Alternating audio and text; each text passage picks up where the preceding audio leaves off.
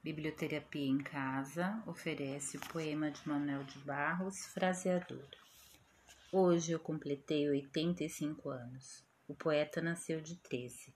Naquela ocasião, escrevi uma carta aos meus pais, que moravam na fazenda, contando que eu já decidira o que queria ser no meu futuro. Que eu não queria ser doutor, nem doutor de curar, nem doutor de fazer casa, nem doutor de medir terras.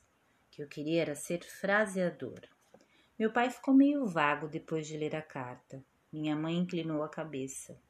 Eu queria ser fraseador e não doutor. Então, meu irmão mais velho perguntou: Mas esse tal fraseador bota mantimento em casa?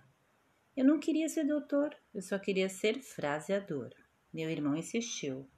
Mas se o fraseador não bota mantimento em casa, nós temos que botar uma enxada na mão desse menino para ele deixar de variar.